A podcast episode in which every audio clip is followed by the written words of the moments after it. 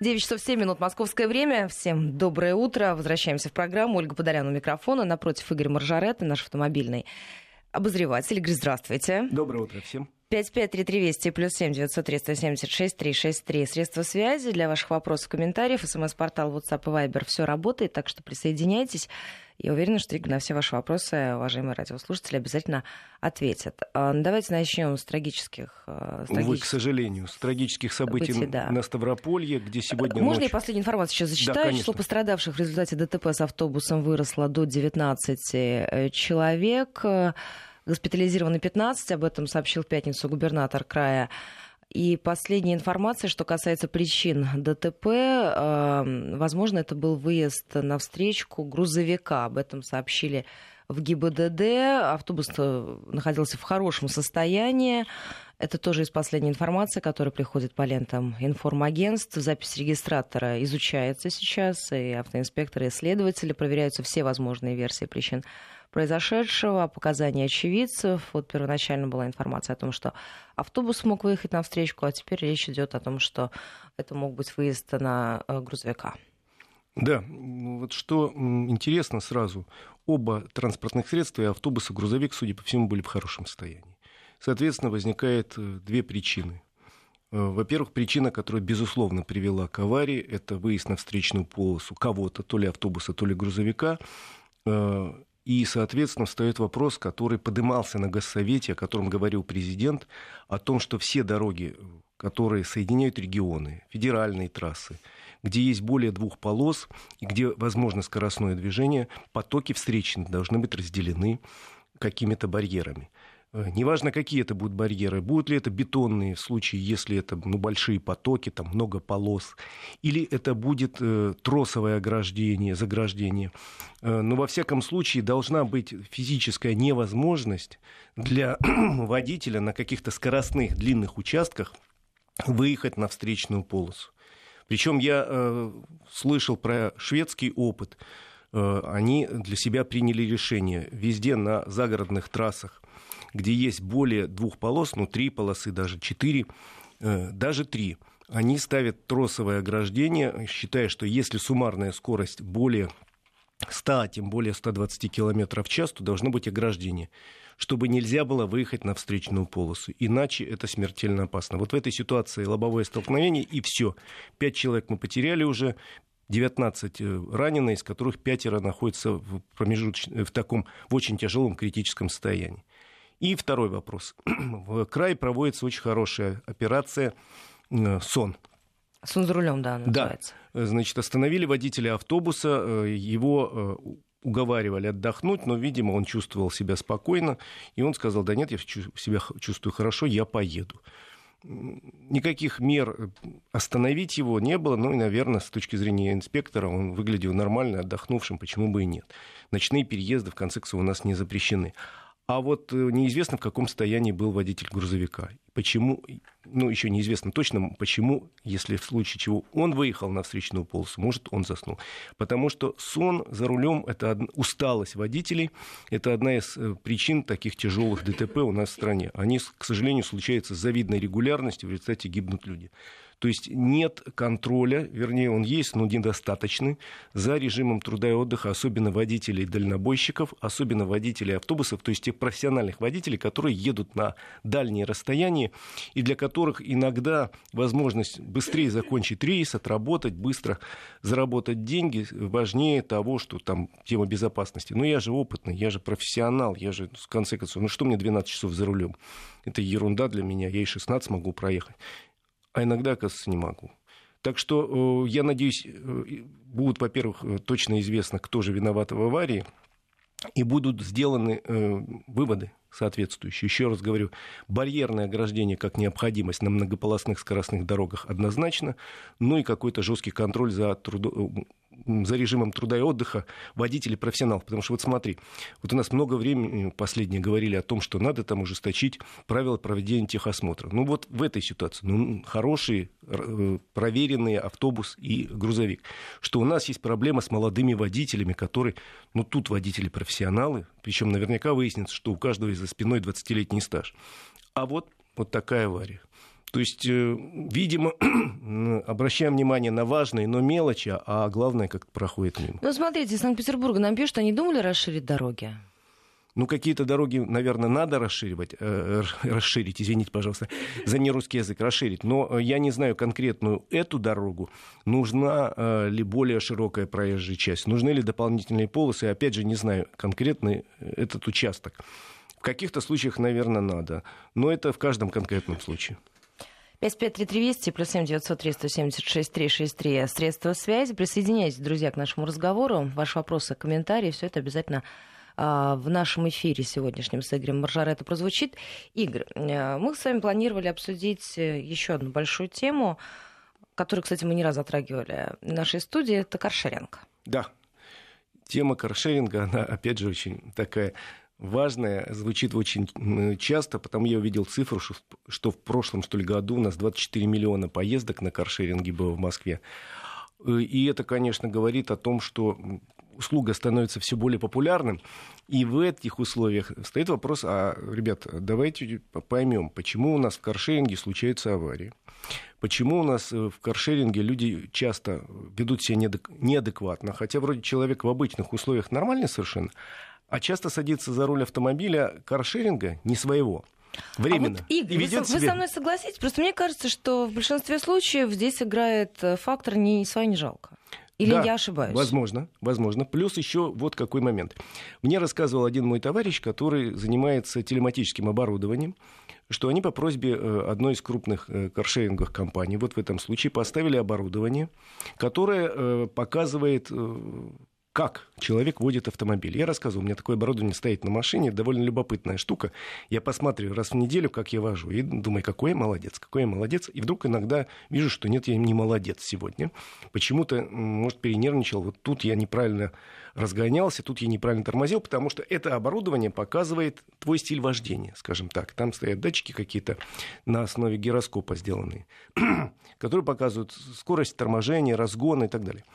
А, и вот э, он говорит, этот мой товарищ, что удивительно, но мы анализировали поведение людей в обычной жизни и в каршеринге, и очень многих у них меняется. Может быть, ты права, ни мое, не жалко. Потом а... поминутная вся вот эта вот э, тарификация. Это да. тоже заставляет себя, может быть, неадекватно вести в каких-то Вроде случаях. минута дел... Э, стоит недорого, а в сумме набегает много достаточно, и думаешь, так, быстрее, надо уложиться в 200 рублей. Как-то так, принципиально. Я о секундах уже задумываешься. Свысока. Нет. И не очень. не очень. На самом деле, действительно, в каршеринге люди часто ведут себя неадекватно. Я уже не говорю о тем, тех людях, которые вдруг позволяют себе э, может, в своей машине, в свою машину и не сяду под шофе, а в каршеринговую никто не заметит. Ощущение появляется немножко, знаешь, как в дет, детской игре, я, а я в домике, меня никто не видит. Вот я сел там на голову, там коробку одел, и Ну все, да, опять-таки не моя, кто найдет, а кто узнает, может быть, этот фактор тоже да, срабатывает. может быть, тоже. И вот решили, э, одна из наших крупнейших компаний по э, такой поминутной аренде автомобилей решила установить на все машины э, телематическое оборудование с тем, чтобы проанализировать поведение тех или иных водителей и, соответственно, выставляя им оценки, потом принимать некое решение. Типа, если человек водит автомобиль слишком агрессивно, а я могу сказать, позавчера я иду через дорогу на Малой Дмитровке э, по пешеходному переходу. Э, и э, там четыре ряда, по два ряда с каждой стороны.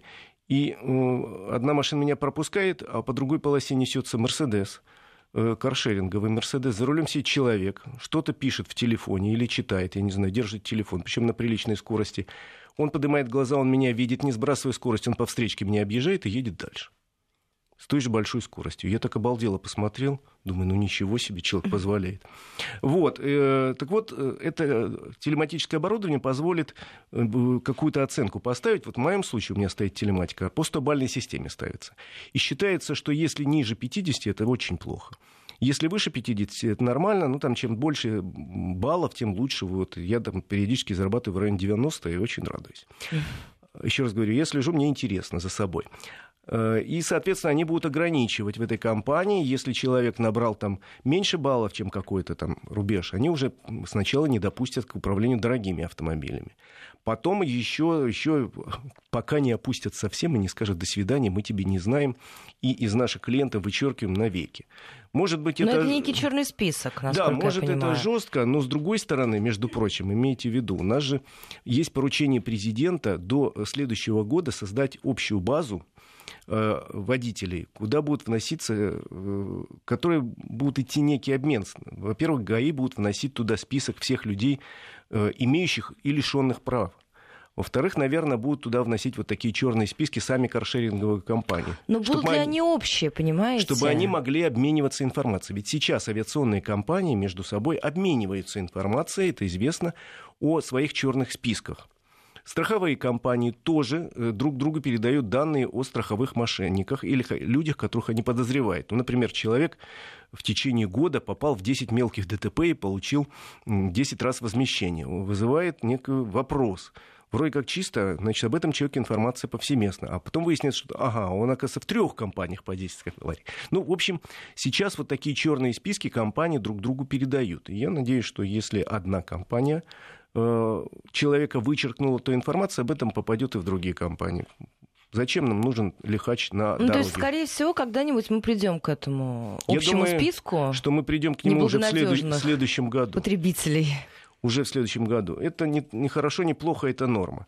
Плюс к тому, я думаю, что сейчас уже в автомобилях дорогих каршеринговых есть видеокамера, которая отслеживает за поведением водителя.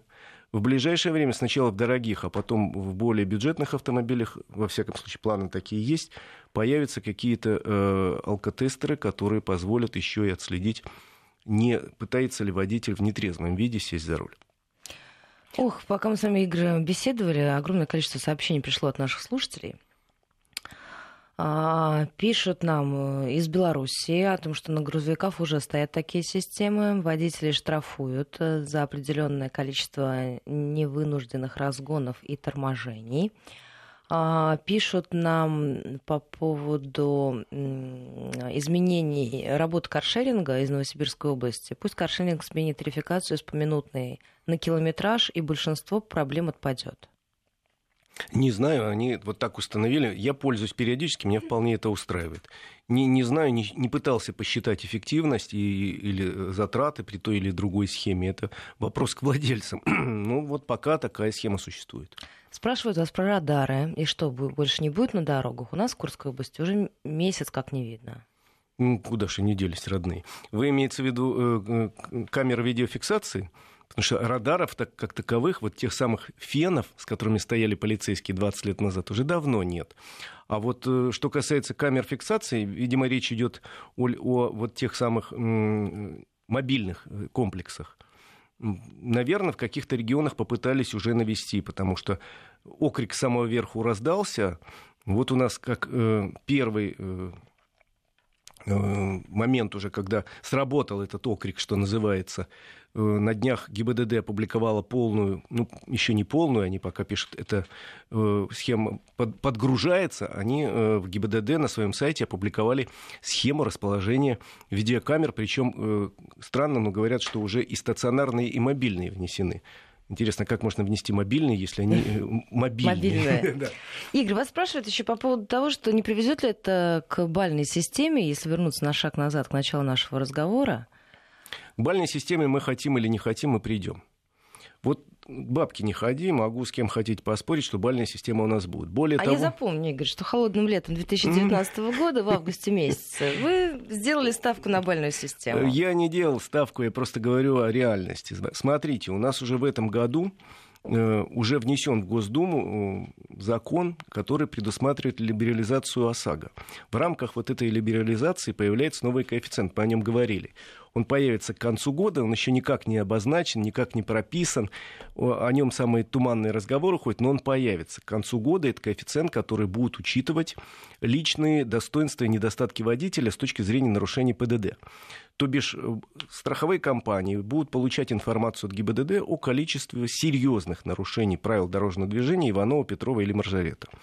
Где будет написано, что Иванов там хорошо ездил, Петров плохо ездил, а у Маржарета, значит, есть там три нарушения в год, но это небольшие нарушения скоростного режима, это не страшно, потому что рассматриваться будут только серьезные нарушения ПДД. Опять же, список не определен, но э, однозначно это превышение скорости более чем на 40 км в час, это выезд на встречную полосу, проезд через перекресток, на красный свет, выезд э, через железо... проезд через желез... с нарушением через железнодорожный переезд и так далее. Вот по таким нарушениям будут, ну, еще раз говорю, это даже не проект, а разговоры, но проект будет к концу года. Скажем, если серьезных вот таких нарушений там 10 год, то, соответственно, вы будете платить за э, полис ОСАГО в два раза больше.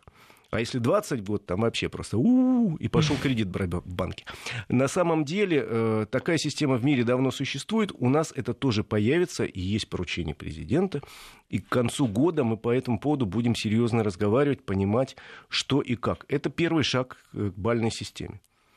Ну, в общем, друзья, ждем тогда Игоря Мажарета с шоколадкой в студии радиостанции Вести ФМ. Пока можете присылать свои сообщения 5533 Вести плюс 7 903 170 6363 средства связи. Э, Игорь интересуется, будут ли какие-то изменения, ожидаются ли они до конца года в связи с новыми требованиями к автошколам. Слышали ли вы что-то об этом из Москвы? Вопрос. Значит, э, опять же, обращаюсь к поручению президента по итогам, автошк... Э, по итогам Госсовета, там был разговор о том, что надо каким-то образом совершенствовать работы автошкол, но конкретных поручений ужесточить, слава богу, не было. Э, есть текущая, там, вялотекущая у нас реформа, она э, начиналась еще в 2013 году, потихоньку происходит, в результате чего у нас сложилась нынешняя система, она не очень совершенная, то есть есть недостатки, безусловно, есть э, какие-то плюсы чего-то происходит потихоньку. Например, ГИБДД ужесточает теперь контроль за работой автошкол, и это, я думаю, хорошо, потому что раньше такой возможности даже не было. И возникали школы, которые получали там сначала, знаешь, справку, что у нас есть машины, у нас есть класс, у нас там есть шикарные компьютеры, и висят наглядные пособия чудесные. И даже есть чучело, на котором мы отрабатываем э, приемы искусственного дыхания. Но потом, значит, проверка прошла, проверяющие ушли, после чего все это дело сдавалось. А чучело исчезли. Да, сдавалось куда попало, ну, куда-то пристраивалось, и автошкола занималась тем, что штамповала просто эти самые свидетельства о регистрации. Такое, к сожалению, было. Теперь у ГИБДД появится возможность э, проводить время от времени ревизию, действительно ли чучело есть, и машины ездят по площадке.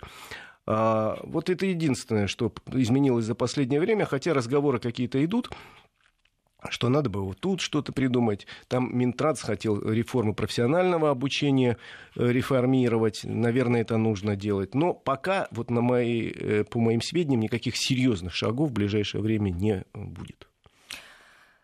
Друзья, задавайте ваши вопросы. Об этом и не только. Обязательно с Игорем Маржаретто все это обсудим. Мы с вами, Игорь, как-то недавно обсуждали тему электросамокатов. О, это и всех этих прочих тема. игрушек, в кавычках, которые, с которыми можно не, не в детские, так сказать, не по-детски попасть в проблемы. Безусловно. У нас Общественная палата Москвы обратилась в Госдуму Минтранс с просьбой разработать требования по эксплуатации этих самых новых индивидуальных транспортных средств. В первую э, очередь речь идет об электросамокатах, гироскутерах и моноколесах.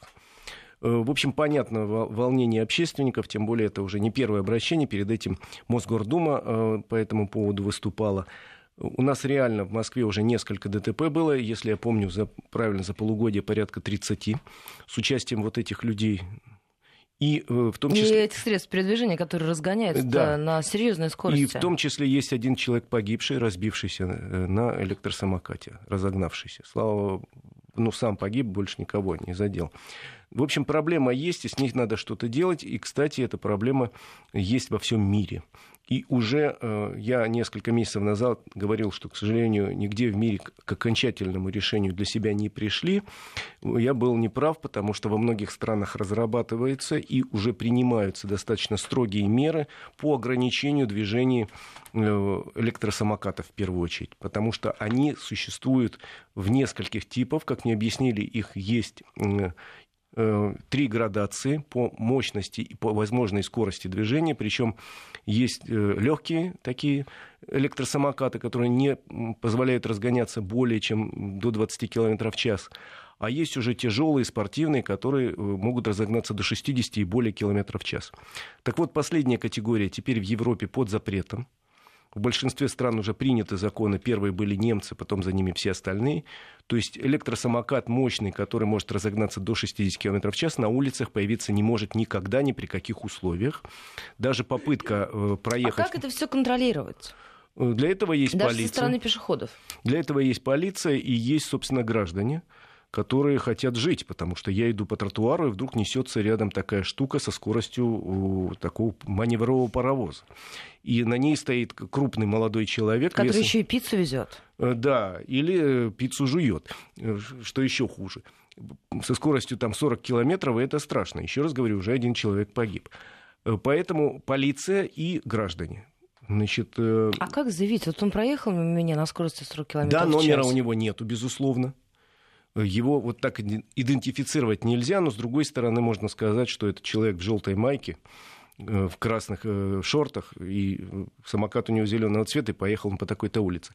Попытаться, во всяком случае, можно. Еще раз говорю, у нас пока запретов нет, но в Германии ввели, и это серьезнейшие штрафы и конфискация вот этого электротранспорта, если он не соответствует. В Германии разрешили передвигаться по велосипедным дорожкам и в некоторых случаях по тротуару, если у вас легкий вот такой э, электросамокат, скорость движения которого максимально ограничена 20 км в час, и то, если вы выезжаете на тротуар, вы не имеете права ехать со скоростью больше 5-6 км в час. Такому транспорту въезд разрешен. Я говорил, так получилось, на одном из форумов, э, который организовал московское правительство, встретился в, на круглом столе с вице-мэром по транспорту одного из крупнейших китайских городов, и он сказал, что у нас в Китае было принято решение в свое время просто достаточно такое жесткое. Мы запретили все электросамокаты на улицах городов. Если вы хотите кататься, есть специальные треки, есть дорожки в парках, э, пожалуйста, катайтесь. В городе моментально конфискация широкий и э, высокий довольно штраф. У нас пока идут только разговоры, и довольно часто я встречаю людей на тротуарах, которые несутся с приличной скоростью, и это страшненько. И совершенно непонятно пока все-таки, что с этим делать прям кардинально, мне кажется. Ну, если говорить э, кардинально, то надо, наверное, посмотреть на немецкий опыт в первую очередь и запретить появление тяжелых электросамокатов на, э, я условно называю, потому что градация условная, на улицах категорически. И, наверное, вплоть до конфискации. Ну что, друзья, у нас совсем скоро выпуск новостей середины часа. 553320 плюс 7 903 176 363 средства связи. Для ваших вопросов и комментариев автомобильный эксперт радиостанции Вести ФМ Игорь Маржарета в студии. Как только вернемся, сразу начнем с ваших вопросов. Пока новости. Вести ФМ. Вести ФМ. Первые о главном.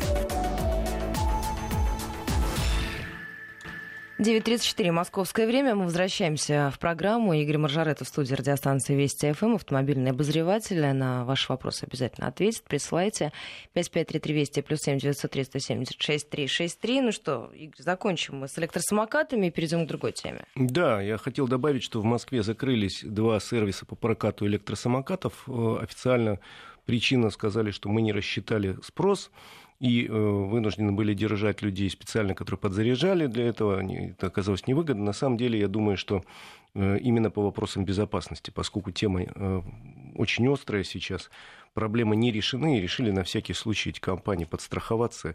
И я тут прохожу мимо работы, а там у меня специальная такая стоечка, где должны были ставить электросамокаты, и пусто.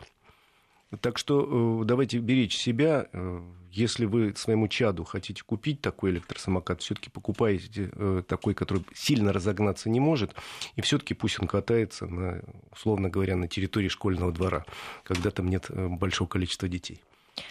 Главная безопасность. Главная безопасность. Или в парке. Игорь, мы с вами обещали поговорить обещали. с нашим слушателям по поводу шума. И наши слушатели помнят прекрасно все эти обещания, да. которые мы даем в этой студии. Из Пермского края спрашивают, когда будет ужесточен... ужесточение к автомобилям с громкой музыкой и к автомобилям с прямым выпуском? Скорее, э, даже не к автомобилям, а к мотоциклам, которые действительно достают жителей, особенно тех, кто живет городах, э, в домах, которые выходят на широкие какие-то улицы по ночам, иногда гоняют так громко, это все ревет, так страшно. К сожалению, э, я консультировался, помню это обещание, консультировался с юристом, со знакомым по этому поводу, он развел руками и говорит, ну, пока законодательство по этому поводу достаточно куцое. Есть законы региональные, ну вот в частности КОАП города Москвы, статья 3.13, есть нарушение тишины и покоя граждан. Эта статья э, требует соблюдать тишину с 23 часов до 7 утра и вводит определенные наказания вот для граждан, которые шумят, до 2000 рублей на должностных лиц, которые шумят. Э, до 8 тысяч рублей. Я могу сказать, что однажды я пользовался этим законом города Москвы. Не сам, а с помощью соседей, потому что жил я на, э, в одном из спальных районов Москвы, на маленькой улочке, где вдруг, ну это было э, в прошлом десятилетии, Вдруг в нашу улочку облюбовали какие-то ночные гонщики, и просто стало очень тяжело жить, потому что по ночам они реально много гоняли на машинах и на мотоциклах. Она такая тупиковая, им, видимо, очень понравилось. А то, что с обоих сторон дома стоят, это их не очень волновало. И мы просто тупо начали по очереди с соседями каждую ночь вызывать э, полицию. Просто каждую ночь. Э, и полиция приезжала, разгоняла их, они на следующий вечер собирались. Видимо, полиции это надоело, тем более, что жалоб было очень много. Они просто каждую ночь начали ставить машину на нашей улочке в начале и в конце и гоняли всех. Не знаю, штрафовали кого-то или нет, но э, наши жалобы были совершенно обоснованы. Вот закон есть, мы ссылаемся на статью закона. В конце концов, эти гонщики ушли. Но я говорю о своем опыте, причем не самом свежем. Э, есть еще э, ПДД, который запрещает эксплуатировать транспортные средства, если, э, значит, соответственно, уровень шума повышен и даже запрещ... дают право сотрудникам полиции в этом случае запрещать эксплуатацию. То есть, условно говоря, если сотрудник полиции видит, что мимо него проезжает мотоцикл и ревет как истребитель, там, я не знаю, МиГ-25 на взлете, он обязан вообще-то остановить и запретить эксплуатацию. На практике никогда не видел, что это происходило, но могу сослаться на опыт Белоруссии, э, он достаточно жесткий, он достаточно своеобразный. Опыт Белоруссии не всегда применим к нам, но они несколько лет назад по указу президента вели достаточно жесткие меры – у них часто просто президент принимает решение, топнул ногой и вот. И э, если э, полиция видит проезжающий автомобиль или мотоцикл, который очень громко кричит, они его останавливают, отправляют на штрафстоянку, предъявляют э, обвинение в том, что действительно нарушено, у них такие же правила дорожного движения, как у нас, приложение по эксплуатации транспорта, по допуску к эксплуатации транспортных средств, и говорят, пока не устранишь, мы тебе мотоцикл не выдадим. А как ты устранишь, если он вот там стоит? Ну, это уж их, э, собственно, опыт, но какие-то ограничения действительно надо вводить. Этим задумывается весь мир. Об этом задумывается весь мир. И мне очень понравился в этом смысле опыт Британии, который сейчас только начинает внедряться, но мне кажется очень интересным. Они начали в тестовом режиме на трассах ставить э, на э, камеры видеофиксации еще и микрофон который, кроме того, что фиксирует, условно говоря, если кто-то нарушает скоростной режим, ну, условно говоря, при этом кам... Э, срабатывает микрофон, ну, конечно, он срабатывает только если уровень шума превышен. И, соответственно, прикладывается еще некая фонограмма. И, соответственно, штраф же есть за это, есть запрет и так далее. Вот они решили таким образом бороться. Видимо, у них есть проблема, как и у нас с мотоциклистами. Э, нашим разработчикам камер надо, по-моему, тоже подумать над этим опытом, что-то делать, потому что проблема есть. Вот люди из Перми пишут, а я могу сказать из Москвы, с проспекта Мира, ну что ну, вот у нас... Перми вас уже благодарят, пишут спасибо за обнадеживающий ответ, Игорь. Во всяком случае, это тема задуматься и законодателям нашим, и самое главное, э, сотрудникам ГИБДД, что делать в этой ситуации, потому что, понятно, дежурных э, нарядов ДПС не хватает ловить мотоциклистов, ну, какие-то э, хотя бы там, может, рейды иногда проводить образцово-показательные. Я не призываю отрывать этот глушитель публично там или мотоцикл этот крошить на мелкие кусочки. Нет, конечно, но какие-то меры и наказания придумать, потому что, с одной стороны, я понимаю человека, который хочет проехать на такой тарахтелке, чтобы все видели и заведовали и как у него ревет и вырывается сзади пламя. А с другой стороны, кроме него в городе существует некое количество людей, которым шум не нравится. И я к их числу тоже отношусь. А, Игорь, у нас мнения слушателей разделились по поводу электросамокатов. Пишет из Санкт-Петербурга Владимир. Знакомый развивает на велосипеде скорость до 35 км в час. Зачем самокат ограничивать 20? Дело в том, что у нас для велосипеда хотя бы прописаны правила на сегодняшний день. Э, и э, для велосипеда есть велодорожки. Между прочим, в правилах дорожного движения, если знакомый прочитает, написано, что э, на велодорожках с краю проезжей части как можно ближе к бордюру. На тротуаре может появиться велосипедист, только если он едет с ребенком или ребенка сопровождает. И я плохо представляю, хотя бывают всякие, скажем так, не слишком здравомыслящие люди, которые могут по тротуару гнать со скоростью 35 км в час, но все-таки это редкость. А э, вот, э, собственно, самокатчики, они в основном по тротуару и ездят. Вот о чем идет речь. Что велосипед у него все-таки большие колеса. Он может себе позволить ехать по дороге, ну, по краю или по велосипедной дорожке. И если случится какая-нибудь трещина в проезжей части или камушек, велосипед на больших колесах не заметит, может быть, ну или не сильно заметит. А на маленьких колесиках самокат, раз, э, если он разогнался до 40 км в час, вот от маленького камушка или трещинки совершит кульбит вместе со своим водителем и с самыми печальными последствиями, потому что я ни разу не видел водителя самоката в шлеме. Велосипедиста видел, а водителя самоката нет. Или как его назвать? Э, самокатчиком? Не знаю. Это мне только такое тоже пришло в голову. Игорь, а, пишут нам из Москвы два сообщения, но я не знаю, насколько это э, в вашей компетенции. Но давайте поможем, может быть, Анне а, решить ее вопрос. Что делать, если твой сосед устроил под окном автосервис, скупает старое авто, что-то подремонтирует и перепродает. И так у нас под окном постоянно от 6 до 10 машин стоят. Насколько это в вашей сфере деятельности и куда можно Анну направить? Э, Анну, во-первых, надо направить э, к участковому. Э, во-вторых, отправить в местный орган власти, что там, префектура или так далее, потому что это, в общем, человек занимается каким-то явным бизнесом. Если он вас действительно достает, самый простой вариант, это не очень красиво, ну, пожалуйтесь в налоговую, потому что вряд ли этот человек оформил какую-то там Э, форму работы, как ИП или как ООО или как ИЧП, э, потому что э, что такое он там делает, какую работу. Если совсем достался сиди, есть еще один не очень красивый способ, но и через участковую пожаловаться в региональную комиссию, которая занимается анти, предупреждением антитеррористической деятельности. Потому что ржавые старые кузова, которые валяются вот тут рядом, это, в общем, опасно достаточно. Бог его знает, что там хранится. Ну, в общем, я э, не знаю таких случаев вот сейчас в Москве, потому что достаточно жестко следят и те же самые э, местные префектуры, которые стараются по возможности убрать э, некрасиво валяющиеся старые ржавые автомобили. Да и соседи сейчас не очень позволят, понимаете, в дворах так мало места, кому-то занять 6 или там 10 мест. Ну, начните с участкового.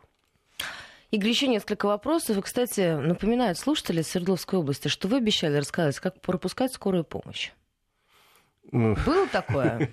Я хотел сказать, э, нет, э, я хотел сказать, э, что, к сожалению, у нас вот принято сейчас очень быстро и без консультации закон, который усиливает наказание за непропуск скорой помощи, и законодатели, когда принимали этот закон, не разобрались с терминами а, а они написали не за то, что не уступил дорогу. А термин «уступить дорогу» в, правилах дорожного движения вообще означает не начинать движение, не предпринимать действий, чтобы заставить кого-то изменить траекторию. Э, я хотел сказать, что термина нету к сожалению, и нету в этом законе не прописано, как конкретно надо уступить скорой помощи. И что будет, если я уступил дорогу скорой помощи и при этом выехал, например, на встречную полосу, потому что другого варианта нет. Или выехал на обочину, тоже нарушил правила, другого варианта нет. Ну а в принципе, э, это вопрос, конечно, что называется, человеческой, водительской взаимопомощи. если вы видите сзади мигалку э, автомобиля, кареты скорой помощи, ну, надо, конечно, по, по возможности посторониться вправо, э, желательно вправо, потому что, как правило, скорая помощь едет влево. Но хотя вот в Сочи я видел и рассказывал, мне очень понравился их опыт. Видимо, у них как-то он сложился и сложился, когда э, дорога, две полосы движения, появляется скорая помощь, причем я несколько раз видел, и машины, вот два этих потока раздвигаются левый поток влево, правый вправо, освобождая как, как раз средний ряд для скорой помощи. Но это я видел только в Сочи. В Москве, например, мы сдвигаемся вправо, пропуская скорую помощь слева. Вот закон приняли, который ужесточает наказание. А вот хорошо бы к этому закону быстро придумать какие-нибудь правила, уточнения и разъяснения, чтобы дать людям понимание. Поэтому я могу только поделиться собственным опытом. К сожалению, никаких государственных регулирующих документов, которые бы сказали, вы должны принять вправо при этом, если вы пересечете сплошную линию, отделяющую проезжую часть от обочины, вы от наказания будете освобождены. Ведь нигде так не написано, к сожалению. Игорь, ну хотят наши слушатели подискутировать с вами. Я уже даже не знаю, успеем мы перейти к другой теме или нет. Да, я с удовольствием. Спрашивают вас, почему, во-первых, самокат не попадает под определение мопед? Самокат у нас вообще просто самокат, числится пешеходом. Откройте правила дорожного движения, главу, посвященную пешеходам, и там написано пешеход или в скобках пешеход на самокате. Вот. Это что касается просто самоката. А вот электросамокат отличается от, согласитесь, простого самоката тем, что вот электродвигатель бывает самый разный. И мы говорим о том, что бывают, конечно, простенькие варианты, которые развивают очень небольшую скорость, и, наверное, таким можно разрешить двигаться по тротуару. Вот немцы разрешили. А если эта штука может разгоняться, как космическая ракета, я уж не знаю, к чему ее приравнивать китайцы и немцы пока это дело запретили вообще использовать на тротуаре категорически, в городе категорически, потому что э, на проезжую часть выпустить эту штуку нельзя, а на тротуар это выпустить штуку тоже нельзя. Да и велосипедная дорожка... Нам нужно среднеарифметическое какое Пока решили тяжелые запретить. Э, вот такое решение принято в Германии и в Китае, за что купил, зато и продаю. Ополчились на вас жители Санкт-Петербурга, Игорь, я вам должна сказать. Я люблю Оттуда этот город. очень много сообщений гневных. В основном, насколько я понимаю, от мотоциклистов. Они, конечно, не говорят об этом прямо, но вот у меня есть такие смутные сомнения, терзают меня.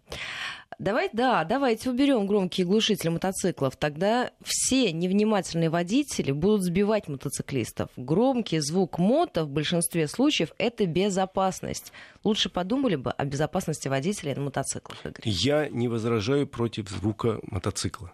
Более того, я за, и сейчас э, обязали, например, а, я вам вот о чем скажу. Был я э, много раз в Китае, и там у них была вот напасть в Китае. Это мотороллеры и мотоциклы, которые гоняли по городам, особенно вот коммерческие развозы. Э, представляешь, какой-нибудь э, там мотоцикл, а сзади какой-нибудь куб там с мороженым, условно говоря, везет магазинчик а они в какой-то момент запретили и разрешили только электротранспорт. И стало еще хуже. Появилось огромное количество электромотоциклов и электромотороллеров. И это страшно, потому что идешь, и вдруг мимо тебя так, проносится такой, проносится, а ты не ждал. И ты и как так... будто в Азии юго-восточной. И они тогда ввели практику, они тогда ввели практику, они придумать заставили э, производителей вот этих электротранспортных средств какую-то э, трещалку-жужжалку, чтобы слышно было, что оно приближается к тебе. Я же говорю, Азия. К чему чему я все это говорю? К тому, что, безусловно, я не за то, чтобы забить глушители вообще и сделать тихим-тихим этот мотоцикл. Это действительно опасно. Ну, мотоцикл обычный, он достаточно громкий, но при этом он не, не взрывает мой мозг. Наоборот, мне как раз я еду за рулем и слышу сзади, приближается. Ну, хорошо. Но когда сзади ко мне подлетает такой, знаешь, истребитель фантом, я вздрагиваю за рулем, цепляюсь с него, и хочется мне спрятаться под руль, потому что я понимаю, что сзади несется у меня что-то страшное. Это какой-то падает на шоссе, я не знаю, Боинг. А вот это, против этого мы выступаем. Чтобы вот такие, э, по-моему, это называется прямоточный глушитель, мотоциклы с таким искусственно э, громким глушителем, который вот просто разрывает барабанные перепонки, не пускать ни на улице, ни дороги. Если вам очень хочется, сделайте себе такой, гоняйте у себя, я не знаю где, езжайте, вот перевозите его куда-нибудь в пустынное место, и там разъезжайте, пожалуйста, вот где нет людей. А где есть люди, должен быть стандартный глушитель, соответственно, соответственно, есть требования, количество децибел, которые он изрыгает из себя. Мы только выступаем против тех, кто устанавливает Э, искусственные такие источники супершума. Краснодарский край отвечает по поводу самоката. Самокат это когда сам катишь, а если это двигатель, то это уже другое средство. Звук должен быть умеренным, это Кировская область. Да. Александр из Москвы, пусть мотоциклисты сначала соблюдают э, правила движения. А, я из Питера, пусть эти мотоциклисты, кто против, научатся водить, а не летать между рядами. А, с номерами можно. Электровелосипеды в Германии бегают от 25 км в час. Для а, них есть велосипедная дорожка. В, в Германии забудешь про права, если скорую не пропустишь. И из Ивановской области задают вам вопрос. Игорь, не подскажете, существует ли гарантия на ремонт дорог в частном секторе? Недавно делали дорогу асфальтовой крошкой. Во время ремонта был дождь, сыпали прямо в лужи. Спустя месяц начинает все отваливаться. Есть ли гарантия? Конечно, гарантия существует, причем она должна быть прописана в контракте. Условно говоря, я не знаю, частный сектор, не частный, у вас же, наверное, какой-то есть местная власть Э, там, я не знаю, поселковый совет, местный муниципалитет, там, городской округ, там, он заключал контракт с э, некой строительной дорожной фирмой, которая говорила, мы вам сделаем дорогу, и в этом контракте 100% прописывается, что дорога прослужит не менее, там, соответственно, вы можете, пожалуйста, сказать, ребята, извините, вы наши деньги заплатили, вот, где дорога? Пусть разбираются. Если ваша местная власть не реагирует, есть у нас прокуратура, которая, собственно, для этого и э, стоит тут назначена, следить за тем, чтобы те же самые госконтракты выполнялись. Так что, ради бога, местную власть и прокуратуру, причем можете сразу одновременно. Эм, это достаточно действенные средства. Из Калининградской области нам пишут, что готовы показать, как с ветерком, без шума и пыли, покатать на мотоцикле, Игорь. Так что Хорошо. мы с вами запомним это дело. Договорились. И я... из Краснодарского края тоже такие предложения. А еще с музыкой, друзья, с музыкой, но умеренной. Спрашивают у вас, э, Игорь, несколько вопросов от наших э, радиослушателей поступает по поводу вот этой самой единой базы с камерами ГИБДД. У нас, правда, две минуты остается. Насколько это поможет автолюбителям? Из Санкт-Петербурга, кстати, тоже вопрос. Вы знаете, поможет, не поможет, но во всяком случае сейчас начали хотя бы наводить. Это вот первый шаг, начали наводить порядок с установкой камер и с тем, где, кто и зачем их ставит. Потому что реально, ну, едешь по трассе, прекрасная дорога, знак 90 стоит. Едешь, едешь, вдруг появляется знак 60 на ровном месте, и за ним стоит камера. Вот таких вещей быть не должно. Камера должна стоять там, где есть реальная э, возможность ДТП, где аварийно, аварийно опасный участок, и где надо водителя предупредить, чтобы он ни в коем случае не вздумал нарушать а не там, где можно, э, собственно, лупить деньги, просто поставили такой банкомат с объективом, который просто выплевывает вот, с другой стороны купюры в бюджет и все. Вот этого быть не должно, и опубликованная схема – это первый шаг, собственно, на этом пути. Я думаю, эту схему сейчас адаптируют к себе э, самые разные навигационные системы, а люди, которые пользуются ими, будут ехать, и так, и, соответственно, их предупредят заранее, не будут строго соблюдать правила дорожного движения. Игорь, давайте у нас буквально минута остается, но слушатель спрашивает, fake news или не fake news? По поводу тонировки, все-таки просветите. Со всех сторон уши прожужжали, что с 1 августа разрешили тонировку переднего стекла. Закона Ничего в интернете под... я не нашел. Ничего подобного нет, никаких изменений правил тонировки нет, наказание осталось старым. Ни ослабления, ни ужесточения правил тонировки в ближайшее время не будет. Насколько я знаю, насколько мне объяснили в соответствующих органах. А, так, и еще. А, Кирилл интересуется вопрос по тоннелю. Красный светофор при въезде. Насколько он актуален? И можно ли установить камеру на штраф? Вот недавно была авария с коммунальной машиной в тоннеле. Если в тоннеле, вот, например, в Москве много полос и стоит красный светофор на одну из полос, не надо туда ехать, значит, там, да, как правило, работает коммунальная техника. Ну и, соответственно, если вы туда поехали, э, получите штраф за красный свет, но, не дай бог, случится авария. Ничего больше добавить не могу. Ну Будьте что, друзья, мы закрываем сегодняшний час, но мы с Игорем продолжим наши автомобильные разговоры в студии радиостанции. В понедельник. Есть FM. Уже в понедельник. Вы, Игорь, все знаете. Спасибо вам большое, друзья. Э, вы можете в архиве радиостанции Вести ФМ наш сегодняшний эфир переслушать, а в понедельник мы снова встретимся в этой студии.